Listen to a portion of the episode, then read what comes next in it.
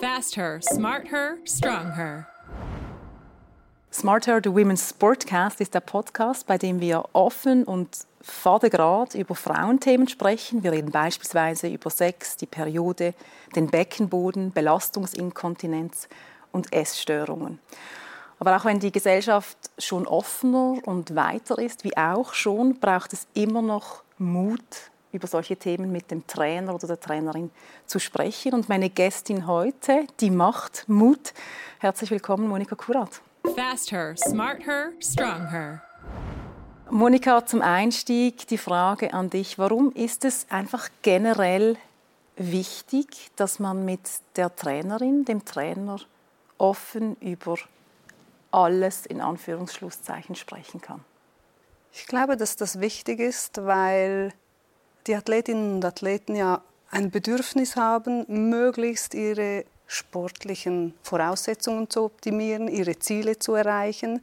Ähm, und da geht es natürlich einerseits um um ja, fachliche Dinge wie die Sportarttechnik selber oder auch die Kondition. Aber oftmals am Wettkampf ähm, oder auch beim Training sind ja auch andere Dinge, die viel Einfluss haben, damit ich die sportliche Leistung optimieren kann und damit ich sie dann am Wettkampf auch wirklich maximal und optimal umsetzen kann.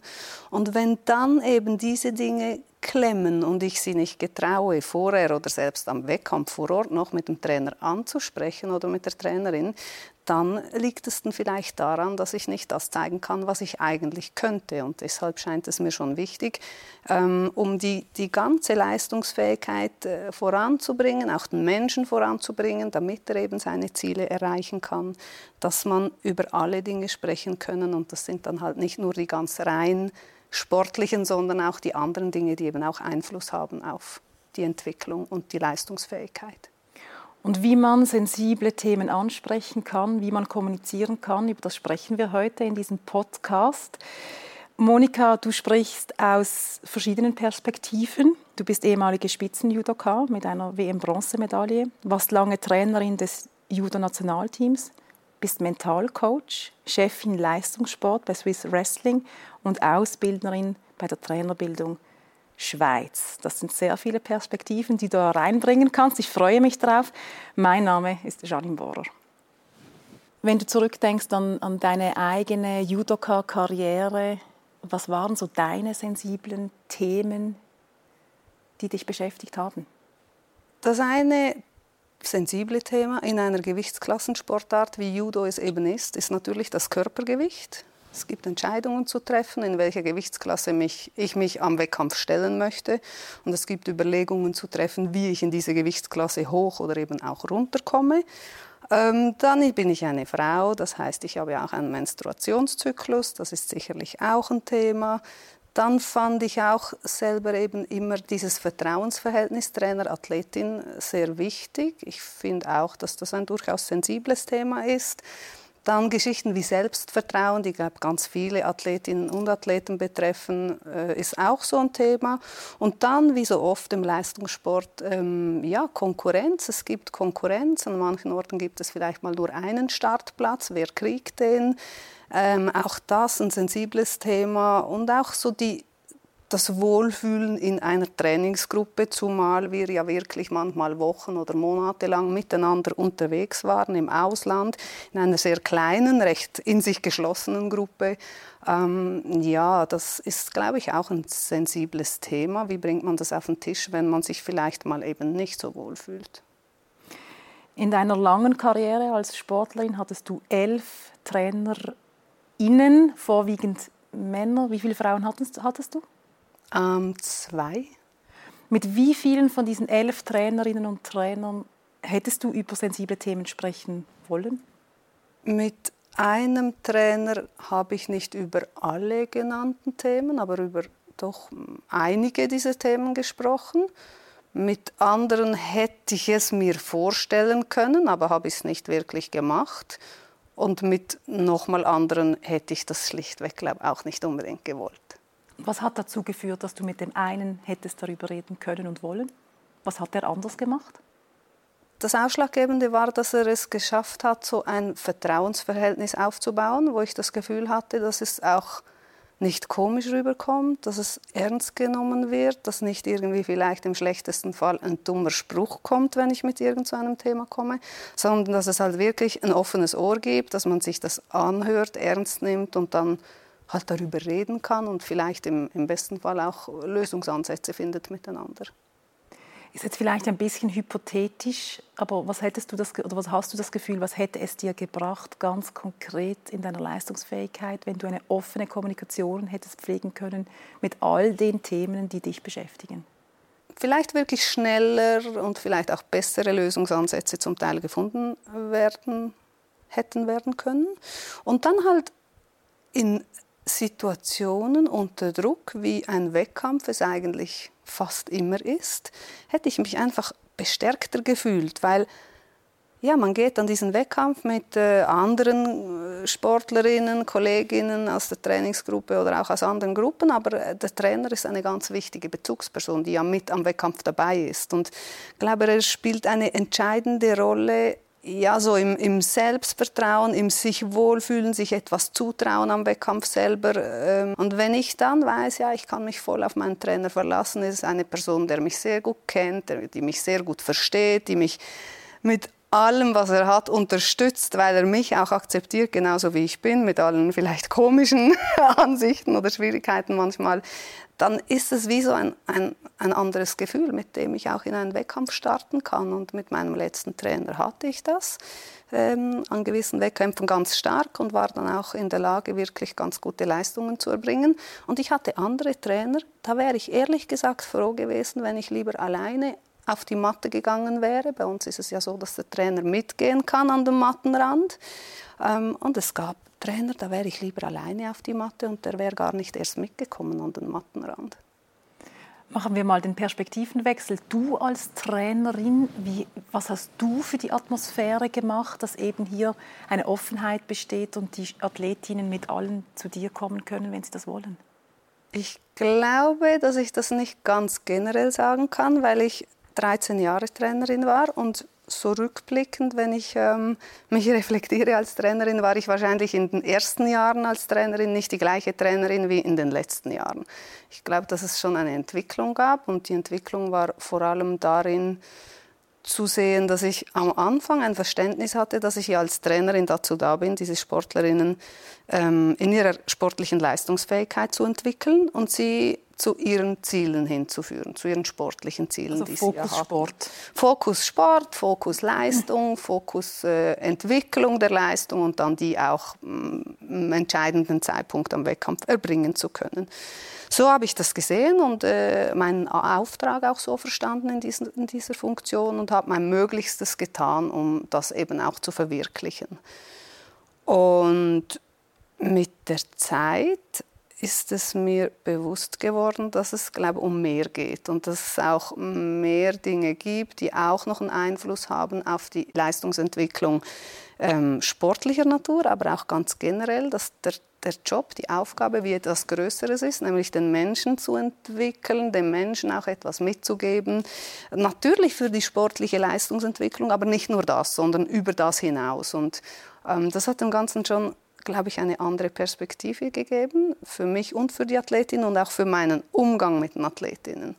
Und ich glaube, dass das nachher auch dazu geführt hat, dass sie halt nochmal mit ja, mit ganz anderen Themen gekommen sind, weil sie wussten, dass ich, dass ich sie ernst nehme und sie versuche als Menschen zu nehmen und zu entwickeln und nicht nur als Athletinnen. Monika, du hast im Namen von Swiss Olympic Handlungsempfehlungen entwickelt, die helfen können, sensible Themen anzusprechen, aus Athletinnensicht und aus Trainerinnensicht. Wie ist es dazu gekommen, dass äh, ihr euch entschieden habt, solche Handlungsempfehlungen den Athletinnen und Trainerinnen zu geben? Ich glaube, dass es ganz viele Perspektiven auf diese Thematik gibt. Mir scheint aber wirklich wichtig zu sein, dass wir eben nicht nur eigentlich fachliches Wissen erlangen und den Trainerinnen und Trainern weitergeben zu eben auch Unterschieden von äh, Athletinnen zu, im Vergleich zu Athleten, sondern dass wir eben auch im Umgang einen Fortschritt machen und vielleicht lernen, ja, was bedeutet das im Umgang mit den Athletinnen und Athleten. Wobei es ja interessant ist, diese Empfehlungen, die ich geschrieben habe und auch schon in einigen Workshops thematisiert habe, da habe ich dann auch das Feedback bekommen von mehreren Trainern und Trainerinnen, die ja auch äh, gemischte Gruppen zum Teil trainieren. Ja, aber das, was du da geschrieben hast, das gilt doch nicht nur im Umgang mit Athletinnen. Das ist ja für Athleten allermeistens genauso gültig, weil es ja auch Athleten gibt, die diese Themen haben und das gerade das Thema Kommunikation, wirklich miteinander reden, aber eben noch viel mehr vielleicht einander zuhören, dass das mit, äh, mit Athleten genauso ein Thema ist. Das stimmt natürlich, aber vielleicht gibt es noch ein erhöhtes Bedürfnis manchmal für Frauen ähm, in der Kommunikation, ja, vielleicht einen anderen Zugang oder Umgang zu haben als bei den Jungs. Dann steigen wir doch mal ein, ganz konkret in diese Handlungsempfehlungen. Und ich würde sagen, wir starten mit der Athletinnensicht, was die machen können, um vielleicht, vielleicht sensible Themen anzusprechen mit ihren Trainer und Trainerinnen. Eine Handlungsempfehlung heißt, sei mutig. Äh, ich habe zu Beginn gesagt, du bist die Frau, die heute Mut macht, sensible Themen anzusprechen. Jetzt ganz plakativ, wie wie kommt eine Athletin zu Mut, wenn sie etwas auf dem Herzen hat, das sie gerne mit ihrem Trainer besprechen möchte? Periode, Beckenbodenschwierigkeiten, Essstörungen, Probleme mit dem Freund oder der Freundin? Ich hoffe es, dass ich Mut machen kann. Das wäre mir ein ganz großes Anliegen. Ein erster Schritt, um zu Mut zu kommen, ist schon, sich bewusst zu werden, dass man wahrscheinlich nicht die einzige Person auf Erden ist, die diese Schwierigkeit oder die dieses Thema, das einen beschäftigt, gerade hat. Manchmal reicht es schon, sich einfach mal mit vielleicht Trainingskolleginnen zu unterhalten, um zu merken, aha, die haben das Gleiche ja auch. Also ist es vielleicht doch eine normale Schwierigkeit und nicht so etwas, was nur ich habe und dass ich da jemand ganz Komisches bin, der im Schilf steht.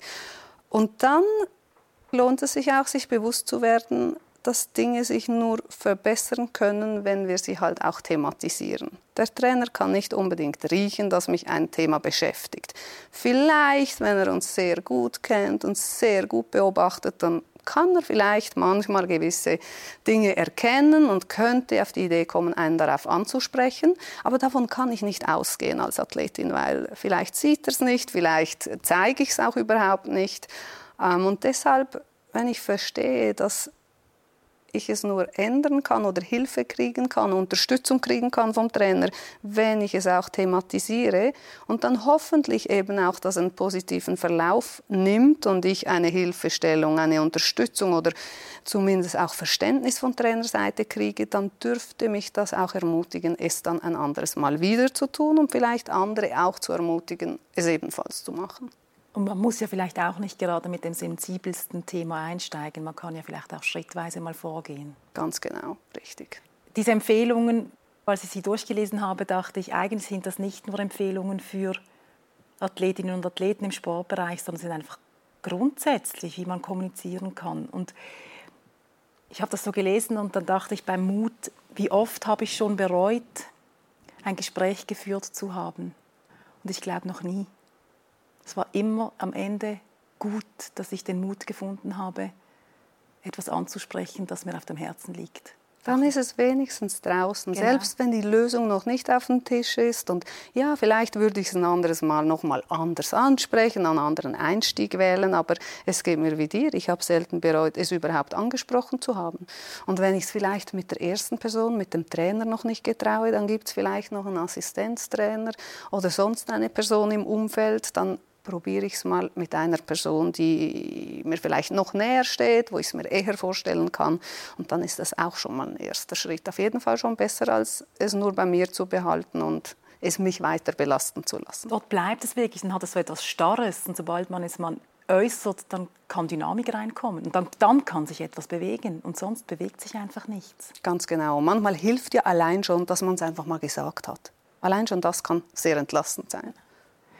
Und in Sachen Mut machen kommt mir auch noch in den Sinn, dass das etwas mit für sich einstehen hat. Also wenn man etwas hat, was einen beschäftigt und man es nicht sagt, steht man irgendwie auch nicht für einen selber ein. das erlebe ich auch so. Und äh, in verschiedenen, du hast vorher gesagt, ich habe äh, verschiedene Funktionen schon gehabt oder habe ähm, einige noch inne. Also mega und, viel parallel. da erlebe ich auch manchmal Athletinnen, die kommen und die das Gefühl haben, ja, aber der Trainer hat sonst schon so viel zu tun und jetzt komme ich noch mit meinem Thema, das ist es doch gar nicht wert und ich verschwende noch seine wertvolle Zeit und äh, ja, bin ich es überhaupt wert, diese Zeit in Anspruch zu nehmen und ja, fühlen sich fast Haltung. schuldig, dass sie dann noch seine Zeit stehlen würden. Und das äh, ist schade, weil der Trainer, der will ja auch, dass es vorwärts geht, der will auch, dass es gut geht, aber äh, er kann manchmal auch nur helfen, wenn ich ihm ein Zeichen gebe. Bei den Handlungsempfehlungen und sei mutig steht auch, sprich den Coach direkt an und nicht via SMS oder E-Mail. Warum ist das wichtig?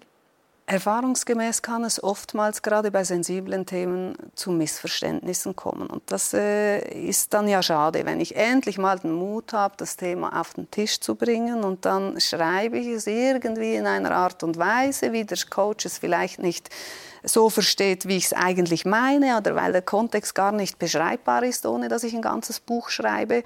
Ähm, und dann kommt eine Antwort zurück, die für mich vielleicht ja, so kurz und knapp klingt oder überhaupt nicht hilfreich ist. Dann haben wir einfach aneinander vorbeigeredet. Endlich hatte ich den Mut, es anzusprechen, aber eigentlich habe ich am Ende des Tages das Gefühl, das hat jetzt genau gar nichts gebracht, was dann noch dazu führt, dass ich es wahrscheinlich nächstes Mal nicht wieder tun werde.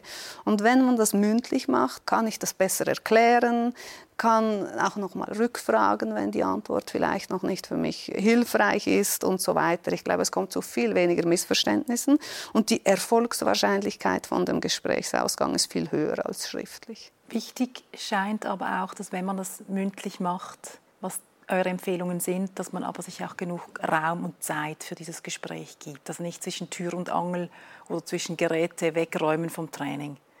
Ja, genau. Und deshalb würde ich schon äh, vielleicht einfach mal sagen, ja, ich hätte ein Thema, das ich gerne mal ansprechen würde. Wann hast du Zeit? Und dann nimmt man sich diese Zeit und die ist dann auch dafür vorgesehen. Und dann kann ich mich vorbereiten darauf. Das Gegenüber, der Trainer, die Trainerin kann sich auch vorbereiten. Und dann kann das auch ein vernünftiges Gespräch werden. Und sonst ist es ein bisschen zufällig, ob das vielleicht gerade passt. Kann sein, wenn ich Glück habe, aber wenn ich Pech habe, passt halt gerade überhaupt nicht. Etwas ist mir noch auch in den Sinn gekommen mit dem SMS und E-Mail. Es ist ja immer schwierig, ein schwieriges Thema mit irgendjemandem zu besprechen. Und manchmal, das ist mein Trick und vielleicht meine Selbstüberwindung, dass ich oft per SMS oder WhatsApp oder was auch immer dieser Person sage, dass ich gerne mit ihr sprechen möchte. Weil dann habe ich wie schon die Angel ausgeworfen und ich kann nicht mehr zurück. Also es ist ein bisschen eine, Entschuldigung, wenn ich das Wort jetzt sage, Selbstverarschung.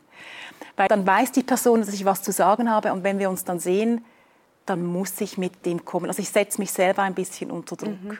Das ist ein guter Trick. Und für diesen Teil, also eigentlich für die Organisation des äh, Gesprächs und das Thema überhaupt mal äh, zu platzieren, ist das äh, ein durchaus sinnvoller erster Schritt. Diesen Teil kann man schon per SMS, WhatsApp, E-Mail, was auch immer machen. Das Gespräch selber, denke ich, ist gut, wenn es nachher in mündlicher Form stattfindet.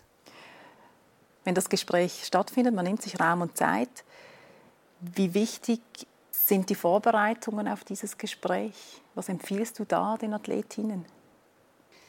Dass sie sich unbedingt vorbereiten sollen, dass sie vor allem den Einstieg, die ersten paar Sätze, wie möchte ich jetzt erklären, was mich beschäftigt, äh, das würde ich unbedingt planen. Nachher kann man ja nicht das ganze Gespräch in alle Details planen. Ich weiß auch nicht genau, was vom Gegenüber zurückkommt. Aber den Einstieg und wie ich das erklären möchte, ähm, das würde ich planen schriftlich aufschreiben? Kann sein, kann auch sein, einfach ein paar Notizen oder wenn ich das wirklich lieber einfach im Kopf mache, ist auch okay, aber sicher so, dass ich weiß, der Coach wird ja da sein, der Trainer, die Trainerin und ich komme ja mit meinem Anliegen, also werde ich die erste Person sein, die etwas zu sagen hat und diesen Einstieg ich persönlich würde es wahrscheinlich mit ein paar Handnotizen, ein paar Stichworten machen, aber das ist auch individuell. Wenn das jemand detaillierter machen will oder nur im Kopf machen will, ist es auch okay. Hauptsache, er weiß, wie er bzw. sie eben einsteigen möchte. Wenn der Trainer oder die Trainerin einfach nicht hören wollen, man sagt zwar, aber sie verstehen nicht. Mhm. Hattest du das Problem selbst schon mal? Ich hatte es weniger, weil ich ja damals als Athletin kaum mit meinen Trainern über diese Themen geredet habe. Ich habe mit einen äh, Trainingskolleginnen darüber geredet die haben natürlich zugehört, weniger mit den Trainern. Und mit den wenigen Trainern, mit denen ich geredet habe, die sind ja auch von sich aus zum Teil auf, auf mich zugekommen mit den Themen und dann haben sie auch eine Offenheit gehabt, um zuzuhören. Aber mir sind äh, durchaus Fälle bekannt, wo Athletinnen sagen, ja, der Trainer, der hört mir gar nicht zu ähm, versuchen, auf eine Art, andere Art und Weise es nochmals darzustellen. Auf jeden Fall dranbleiben, nicht aufgeben nach dem ersten Versuch, äh, wenn das ein Thema ist, das mich beschäftigt. Und sonst eben gegebenenfalls auch sich mit anderen Athletinnen, wenn mehrere möglicherweise die gleiche Schwierigkeit haben, zusammentun und zusammen als Gruppe nochmal einen Versuch wagen oder eben auch mit jemand anderem in diesem Betreuungsstaff oder in meinem näheren Umfeld, dass ich halt das Problem, die Schwierigkeit ähm, mit jemand anderem bespreche als mit dem Trainer. Ich hatte mal eine solche Situation. Ich hatte Essprobleme und habe mich endlich, endlich dazu überwunden, dem Arzt ähm, das zu erzählen und habe ihm, ja, ich habe ihm meine Geschichte erzählt und meine Problematik und seine Antwort war, ich war da 17, 18, er kenne das sehr gut. Er hatte früher auch Phasen, da habe er Schokolade gegessen und dann wieder ausgespuckt. Das war seine Antwort. Und ich hatte den Mut nicht, es nochmal anzusprechen. Es war dann vom Tisch. Das ist eben schade. Das ist schade, aber sowas von verständlich, weil endlich hast du das den Mut gefunden, so etwas zu sagen zu einer Fachperson, von der man ja erwarten dürfte, dass sie einem nachher Hilfestellung gibt, weil es eigentlich auch ihr Auftrag wäre in der Funktion. Ja, eine erste Reaktion zu zeigen, dass er auch betroffen war vielleicht von dieser Problematik, ist ja, ist ja eigentlich eine gute erste sehr Reaktion, empathisch. sehr empathisch, aber dann muss es doch weitergehen. Und äh, natürlich ist dir ja absolut nichts vorzuwerfen. Ich habe noch vollstes Verständnis, dass du nicht nochmal den Mut aufgebracht hast, äh, diese Geschichte noch jemand anderem zu erzählen, weil man gerade von der Funktion hätte erwarten dürfen, dass Hilfe kommt. Und wenn sie von der Stelle schon nicht kommt, wo soll sie denn sonst herkommen? Und diese Überforderung auch des Arztes, das kann ja sein. Ein Trainer kann ja überfordert sein mit dem, was er gerade hört. Was macht er dann? Ganz genau. Und der Trainer muss auch nicht alle diese vielfältigen Themen, die es da so gibt im Leben von Athletinnen und Athleten, er ist nicht ein Fachspezialist für alles. Kann er nicht sein, muss er auch nicht sein. Ähm, nichtsdestotrotz soll die Athletin auf den Trainer zugehen können, mit auch Themen, die, wo der Trainer nicht spezialisiert ist drin. Und dann gibt es ja Fachstellen, es gibt Fachleute, die stehen den Trainern auch zur Verfügung. Und dann nimmt er das auf, nimmt es ernst, nimmt es an und bespricht mit der Athletin, wie sie das zusammen weiter angehen wollen. Ob er sich informiert, ob sie zusammen äh, sich irgendwo hinwenden. Es gibt immer eine Lösung, es gibt immer Leute, die etwas wissen dazu und Lösungen vorschlagen können. Und es kann nicht die Erwartung sein, ist es aber meiner Erfahrung nach auch nicht, dass die Athleten, Athletinnen das Gefühl haben, der Trainer muss dann das alles wissen und sofort lösen können. Der Trainer ist die Person, bei dem sie das mal deponieren dürfen und der ihnen nachher hilft, Ansätze zu finden, Lösungen zu finden. Aber er muss das nicht selber können. Also dürfen wir auch ein bisschen Druck nehmen von den Trainerinnen und sagen, ihr dürft es einfach mal zu euch nehmen und dann auch mal überschlafen und sagen, okay, ich komme dann mit Vorschlägen oder wie wir da weitergehen können. Unbedingt, weil der, der, Trainer kann kein Alleswisser und Alleskönner sein und es kann auch nicht die Erwartung von den Athletinnen sein, dass sofort eine Lösung kommt. Aber wir sind dann schon mal auf dem Weg zu einer Lösung und sie sind nicht mehr alleine damit. Wollen wir von den Athletinnen zu den Trainern wechseln, obwohl die Trainer jetzt auch schon ein bisschen reingespielt haben? Was hast du das Gefühl, wenn du an die Trainerinnen und Trainer denkst? Was ist so ihre größte Hürde, dass sie eben einfach sensible Themen nicht ansprechen können? Zwei, drei Hürden, die mir immer mal wieder auffallen, sind einerseits das, was wir gerade eben gesagt haben, dass sich der Trainer nicht in allen Themen kompetent fühlt und aber gerne dann helfen möchte und das Gefühl hat, er sollte auch helfen können, aber sich eben gar nicht so fähig fühlt, da sofort dann Hilfe bieten zu können. Das ist vielleicht eine, eine Hürde, dass er sich selber nicht als Spezialist darin sieht. und das vielleicht auch nicht unbedingt offenbaren möchte. Ähm, das andere ist vielleicht ein Zeitproblem, dass man sich dann halt eben Zeit nehmen müsste für diese Gespräche. Und die Trainerinnen und Trainer haben alle Hände voll zu tun. Der Alltag ist vollgepackt von morgen bis am Abend. Sie haben viele hohe Arbeitszeiten und Volumen und viele Tätigkeiten zu erledigen. Und dann noch das, was oftmals in ihrem Verständnis ja nicht ihr zentrales Aufgabengebiet ist. Und ja, Gespräche machen, Gespräche vorbereiten, dann Gespräche nachbereiten, das, was sich daraus ergeben hat, äh, das braucht Zeit. Und diese Zeit äh, fehlt häufig. Und dann vielleicht ein drittes Thema manchmal ist Zuhören. Zuhören und nicht meinen, ich weiß es ja schon, sondern wirklich Fragen stellen und dann einfach mal zuhören. Warum sagst du das so explizit? Haben TrainerInnen ein Zuhörproblem oder was ist deine Erfahrung? Ich glaube, dass sie ganz viel Wissen und ganz viel Erfahrung haben. Und sie möchten ja, dass die Athletinnen und Athleten schnell vorwärts kommen. Und sie möchten dafür ihr Wissen und ihre Erfahrung zur Verfügung stellen.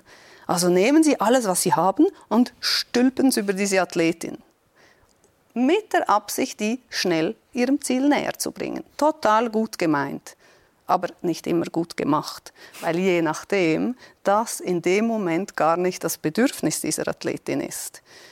Ähm, und um zielgerichteter auf das einzugehen, was sie eigentlich braucht, müsste ich sie ja fragen, was sie braucht. Und nicht schon meinen, dass ich immer weiß, was sie braucht, sondern fragen und zuhören, was sie zu sagen hat. Und das ist manchmal ein Challenge, das erlebe ich äh, in meiner Funktion als Ausbildnerin. Machen wir manchmal Übungen, Coaching-Übungen, wo die Trainer coachen sollen, aber nur durch Fragen stellen.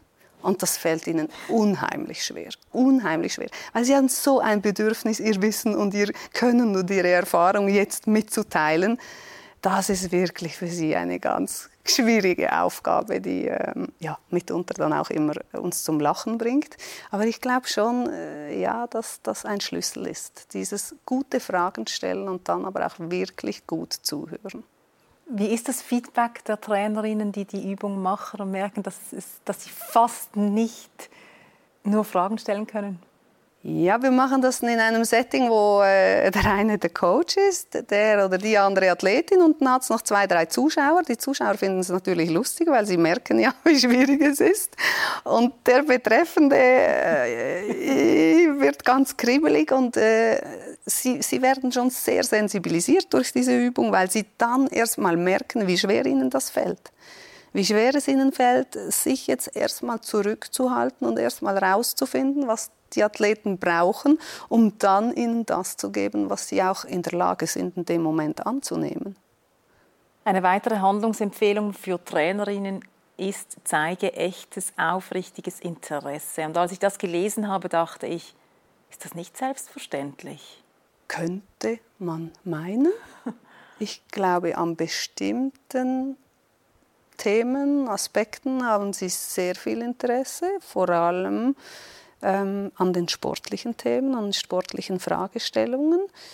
Ähm, dann ist es nachher über das hinaus, glaube ich, sehr abhängig von was für ein Typ von Trainerin oder Trainer äh, das ist und ja, wie, wie er so ein bisschen seine Trainerfunktion und Aufgabe eben sieht. So wie ich mich selber ja auch erklärt habe vorher. Am Anfang habe ich wahrscheinlich auch viel weniger nachgefragt, wie es den Athletinnen sonst so geht, wie es in der Schule läuft, ob sie irgendwelche Schwierigkeiten sonst irgendwo haben oder auch gerade etwas ganz äh, sonst noch Aufregendes in ihrem Leben einen großen Platz nimmt. Muss ja auch nicht immer nur negativ sein. Ähm, ich glaube, ich hätte am Anfang auch eher äh, gefragt, wie ist das Training gelaufen? Hast du Fortschritte gemacht in deinem Krafttraining? Wie ging der letzte Wettkampf, wo ich vielleicht nicht dabei war? Und der Rest, ja, wenn sie es erzählt hat, okay. Und wenn nicht, habe ich auch nicht noch nachgefragt. Dieser, diese Handlungsempfehlung zeige aufrichtiges Interesse, zielt ja wirklich darauf ab, den ganzen Menschen wahrzunehmen und äh, zu sehen, wie es ihm insgesamt geht. Auch der ganze Mensch macht die Leistung. Genau, der, weil eben der ganze Mensch die Leistung macht. Ähm, und ja, wirklich, wirklich gut hinzuhören und nicht zu schnell, weil wir als Trainer eben viel Erfahrung haben und gewisse Muster schnell erkennen, aber dieses schnell Muster erkennen kann auch zu Fehleinschätzungen führen. Und manchmal habe ich das Gefühl, ein Muster erkannt zu haben und schon zu wissen, was das Problem ist und was sie jetzt wahrscheinlich beschäftigt, weil bei den letzten dreien war es auch so und bei ihr ist es vielleicht anders.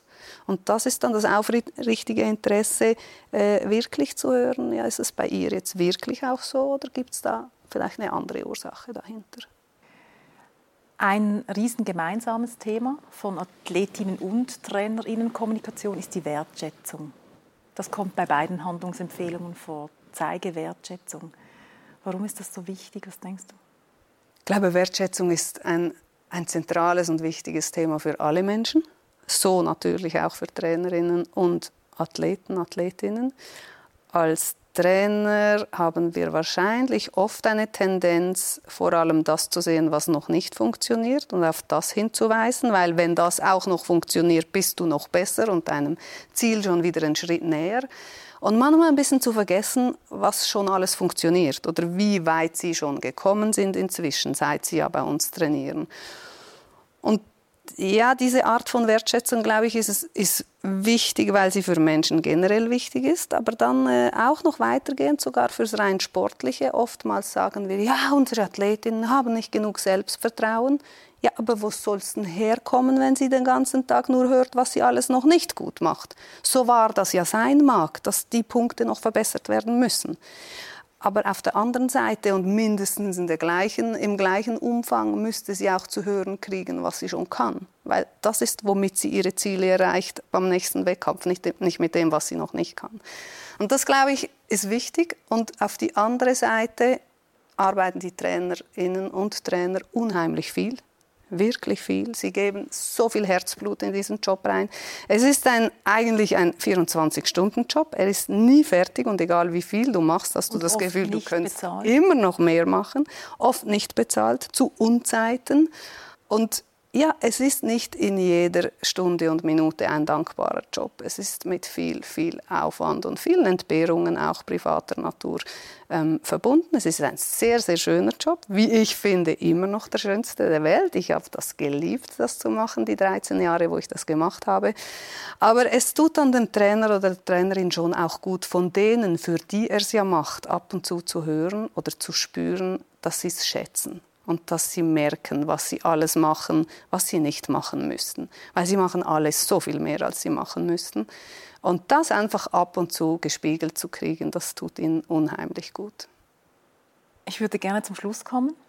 Und wenn ich das in einem Satz zusammenfassen könnte, würde ich sagen, es ist eine Hohl- und eine Bringschuld von beiden Seiten, von Trainer, Trainerinnenseite, Athletenseite, weil es ist am Ende ein Teamwork.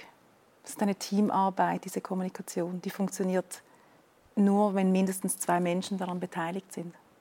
Das würde ich zu 100 Prozent bestätigen. Und das ganze Projekt ist ein Teamwork. Und es ist einfach ein wesentliches, meines Erachtens nach, Puzzleteil, das dieses Team weiterbringt und zu den äh, ja, in die Richtung äh, der Ziele und Erfolge bringt, wo sie ja beide miteinander hinwollen. Sie brauchen einander und wie besser sie miteinander harmonieren als Team, wie eher und wie rascher kommen sie auch in Richtung ihrer Ziele voran.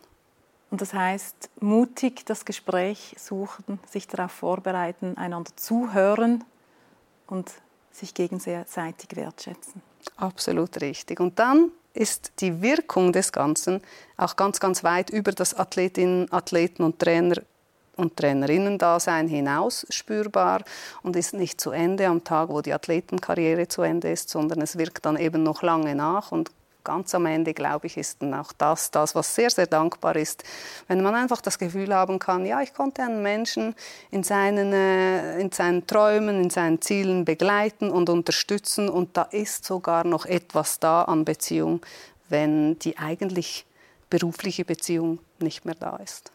Monika Kurat, merci vielmals, bist du Sehr gern. Danke dir. Fast her, smart her, strong her.